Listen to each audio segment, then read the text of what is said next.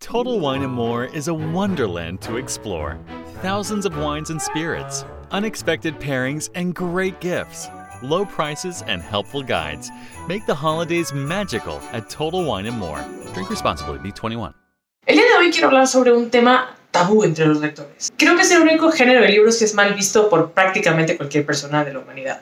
Y sí, el día de hoy vengo a hablar sobre el tabú que es leer autoayuda. Bienvenido de vuelta, soy Carla Nils y el día de hoy estamos en Hablemos de Libros. Antes de pensar en lo que iba a decir el día de hoy, obviamente hice investigación sobre esto y me metí a Google y tan fácil como googlear vergüenza de leer libros de autoayuda, libros de autoayuda que dan pena, libros de ayuda que dan malos consejos. O sea, puedes googlear una infinidad de cosas que te dicen cosas negativas sobre este género, como si fuera algo vergonzoso, como si fuera algo que no pudieras hacer en el metro, en, un parque, en la playa, en la escuela como si tuvieras que esconder que estás leyendo un libro de autoayuda. Algo de lo que decía la semana pasada en el podcast era que no debería importarte qué es lo que piense la gente de lo que estás leyendo. Si quieres leer una novela romántica súper cheesy, llena de miel, llena de personajes clichés, lee tu novela romántica, no hay bronca. Si quieres leer sobre negocios, sobre emprendedurismo, si quieres leer sobre vampiros, si quieres leer sobre hombre lobo, o sea, tú puedes leer lo que tú quieras y creo que mucha gente le tiene mucho miedo a la zona de autoayuda. O sea, tan fácil, yo lo he sentido, probablemente tú también, cuando has entrado a cualquier tienda donde vendan libros y sin querer terminas en el pasillo de libros de autoayuda, es como que volteas a todos lados para ver si nadie te está viendo en ese pasillo. Porque yo por lo general no me fijo mucho en la sección de los libros, solamente voy viendo libros y pues entonces eventualmente empiezas a ver títulos como ¿Cómo amar en cinco sencillos pasos? o ¿Cómo hacer tu relación mejor? o ¿Cómo salir de la depresión? O ¿Cómo empezar tu propia carrera de emprendedor? o ¿Cómo empezar XYZ? o ¿Cómo mejorar XYZ en general? Entonces a mí sí me pasa que de repente me encuentro en esa zona y malamente en algún momento de mi vida sí era como que volteaba alrededor y era como, uy, ojalá nadie crea que estoy deprimida o que estoy buscando pareja o lo que sea, simplemente por estar parada aquí. Entonces, hoy quiero hablar sobre eso, hoy quiero quitarle ese tabú, quiero esparcir el mensaje de que leer autoayuda es bueno para todos. Tan fácil como cuando te sientes enfermo, ¿no? Vas al doctor, te da una receta médica, le haces caso al doctor porque eso estudió, vas, te compras tus medicinas con la receta que él te dio y voilà, te sanas, ¿no? Es lo mismo con los psicólogos. Cuando te sientes que tienes problemas en la vida, no necesariamente que estés loco, ese es otro tema. Cuando sientes que tienes problemas en la vida, cuando sientes que podrías tener el consejo de alguien más, cuando sientes que alguien podría asesorarte, vas con un psicólogo, platicas con él, varias sesiones, vas mejorando cosas y vas viendo cosas de tu vida que a lo mejor antes no veías. Vas con un profesional, el profesional te da su punto de vista y tú como persona no profesional sobre el tema, le haces caso al profesional. Ok, entonces si podemos entender eso sobre la medicina, sobre la psicología y sobre muchas otras cosas, el gimnasio, lo que tú quieras, ¿por qué no podemos hacer lo mismo con un libro? Porque al final del día no sé de dónde creen que vienen los libros. Los libros vienen de personas profesionales, en el mejor de los casos, que se prepararon lo suficiente para generar un libro completo sobre un tema. Entonces, imagínate, si tú compras un libro de nutrición, sobre alguien súper experto en nutrición, que tenga certificaciones, que tenga un doctorado, que tenga no sé qué, hey, estás recibiendo asesoría, asesoría nutricional no gratis, pero a un precio bastante razonable. Una asesoría con cualquier profesional de cualquier cosa te puede costar mil pesos, lo que tú quieras, y un libro, ¿cuánto te va a costar? Cuando mucho. 200, 300, 400 pesos, y siempre vas a tener esa información contigo, siempre la puedes consultar. Muchos de estos profesionales que tienen sus libros de autoayuda también tienen, no sé, su podcast, su canal de YouTube, seguramente tienen otros libros más, un Twitter, depende a lo que voy con todo esto es que esas personas siguen siendo alcanzables y te está saliendo a un costo bastante módico, creo yo. Y eso es lo hermoso de la literatura de autoayuda, creo yo. Puedes leer sobre cualquier tema y recibir un montón de opiniones diferentes sobre personas muchísimo más educadas y más letradas en el tema que tú. Así que sí, por favor, deja de tenerle miedo a los libros de, autoayuda, por favor. Ve a cualquier librería o librería online si tienes un Kindle, si tienes un iPad, por favor, hazte el favor, escoge un tema que te encante, que te fascine o que te gustaría saber más al respecto y adquiere un libro de autoayuda. Te va a abrir los horizontes y créeme, nunca está de más tener una opinión profesional sobre lo que sea que te interesa. Si nunca en tu vida has volteado siquiera a la sección de autoayuda o no tienes idea de dónde empezar, aquí tengo cinco libros de autoayuda sobre diferentes géneros, no creo que todos son sobre amor, sobre sí. Cinco temas, cinco libros, cinco autores, así que te puede dar un inicio sobre dónde empezar con autoayuda. Espero que te sirva. Eh, algún libro de esos ya lo has leído, lo vas a leer, lo leíste y te gustó, por favor, déjame un comentario en donde tú quieras, en Instagram, en YouTube, en LinkedIn, también soy en LinkedIn.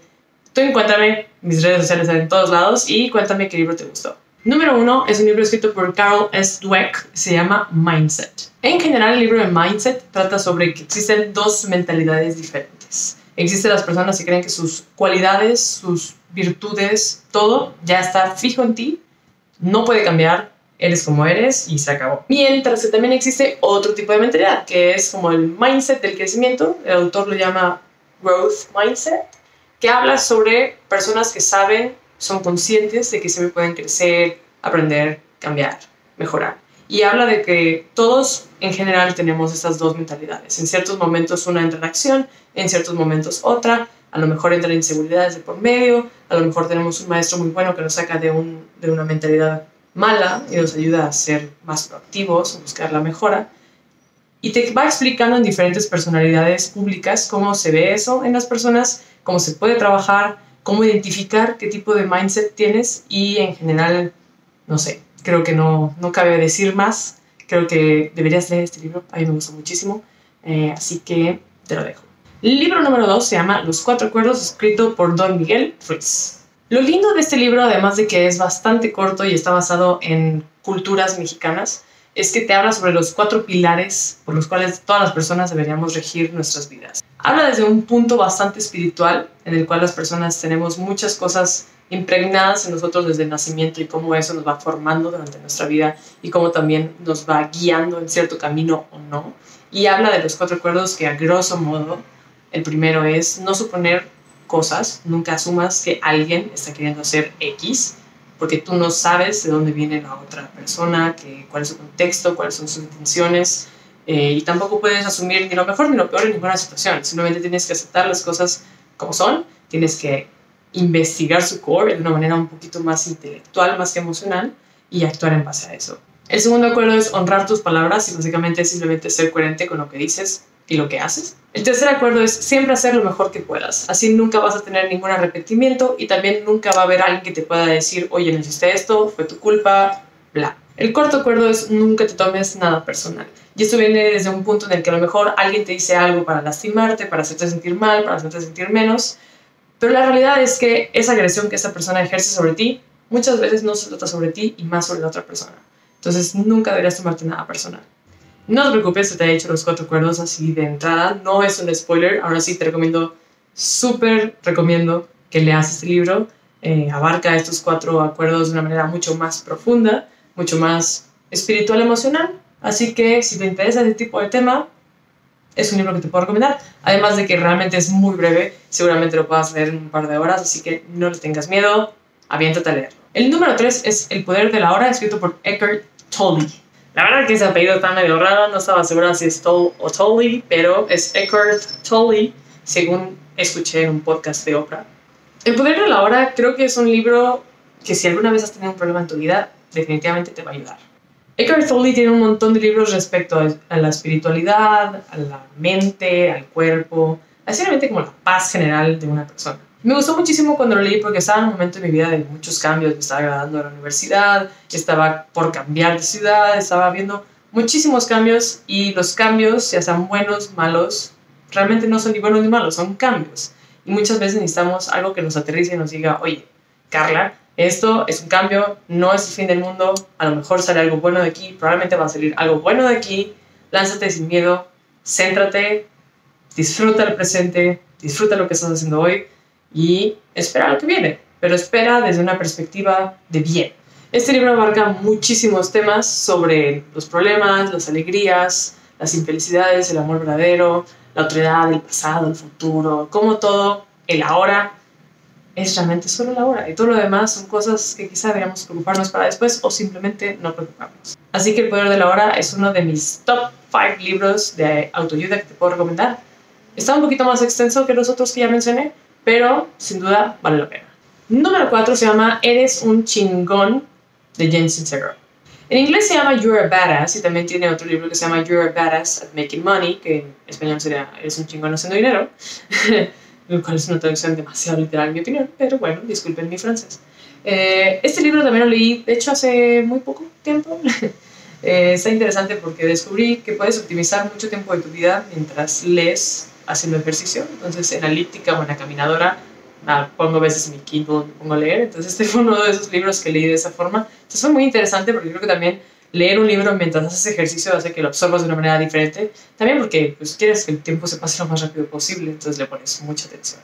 Pero You're a Badass o Eres un chingón de Jane Sincero me gustó mucho porque también, al igual que los otros libros, tiene un aire espiritual, un aire empresarial desde los temas que toca.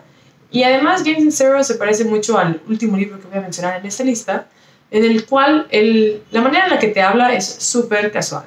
O sea, Jen nunca he googleado su foto, no sé si es una chava o es una señora, pero habla de una manera súper casual desde su perspectiva y te va ejemplificando cómo ella hizo ciertos cambios en su vida y cómo fue dándose cuenta de ciertos puntos que le hizo dar una vuelta y mejorar su vida.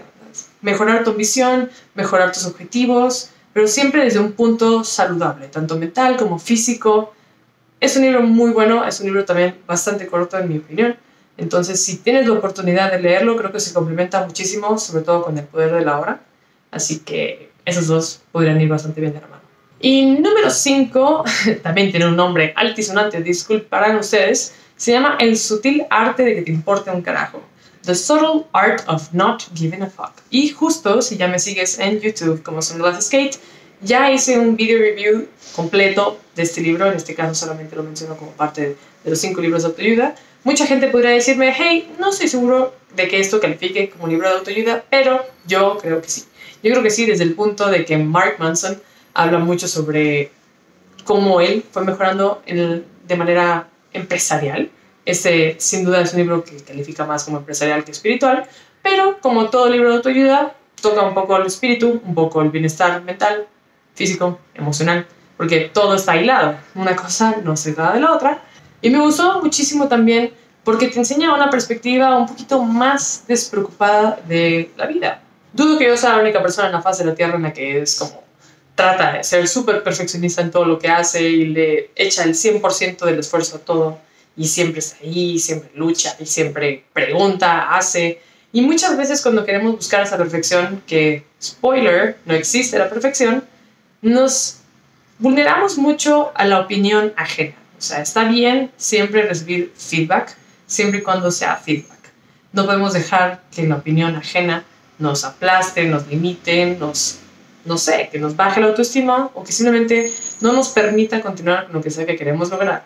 Entonces, Mark Manson en su libro menciona mucho de cómo él fue viviendo ciertos retos que a muchas personas hubieran dicho de que, bueno, ya, pues hasta aquí fue, ya nunca voy a poder salir de aquí, chao, y, y cómo él pudo cambiar un poco su perspectiva y salir adelante y darse cuenta de que no te tiene que importar absolutamente todo lo que sea afuera. O sea, a pesar de que no sé, a lo mejor estamos demasiado acostumbrados a prestarle mucha atención a la opinión en redes sociales, a tus papás, a tus tíos, a tus maestros. Es importante escuchar lo que las personas te dicen, pero también tienes que tú de manera personal saber hasta qué punto esas opiniones te añaden valor o te quitan valor. Entonces, creo que hablando de Jen Sincero y Eckhart Tolle, cómo se complementan, creo que este libro se complementa muy bien con Mindset entonces, si quieres leer estos dos en combo, te los súper recomiendo. Eh, y nada, espero que te gusten, que me dejes en los comentarios qué te parecieron y si aprendiste algo nuevo. en fin, gente, esos fueron los cinco libros de autoayuda que te recomiendo. Por favor, comparte este podcast, este video, este lo que sea, con un amigo que uno debería leer un libro de autoayuda y no sabe cuál leer. O dos, con esa persona que siempre está reprochando a otras personas por leer autoayuda. Porque, hello, a todos nos hace bien un libro de autoayuda, a todos nos hace bien una guía externa de una opinión profesional. No sé si escucha el ruido de la policía allá afuera, pero no hay policía allá afuera. Que espero que no vengan por mí. y nada, como siempre te súper recomiendo seguirme en Instagram, soy arroba carlanvz, igual que mi nombre en este podcast y en este video. También te recomiendo seguirme en YouTube, en Spotify, en Apple Podcast, en todas esas cosas hermosas donde me puedes encontrar. Sígueme, siempre me puedes escribir también en cualquiera de esas redes, porque siempre leo, siempre contesto y siempre estoy ahí. Así que muchas gracias, macarrones, por seguir aquí, los que me han seguido desde que soy Sunglass Skate y a las personas que me van conociendo, bueno, bienvenidos. Esto es Hablemos de Libros y los veo el próximo martes a la una. Bye.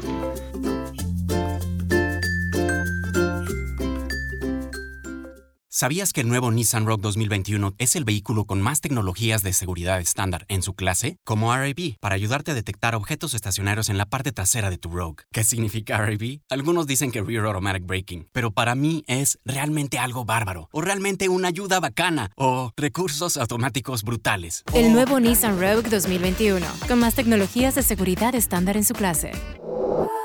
Segmentación Euro Pacific Rogue 2021 versus últimos competidores en el mercado. Se comparan los modelos básicos. Total Wine and More is a wonderland to explore. Thousands of wines and spirits, unexpected pairings, and great gifts. Low prices and helpful guides make the holidays magical at Total Wine and More. Drink responsibly, be 21.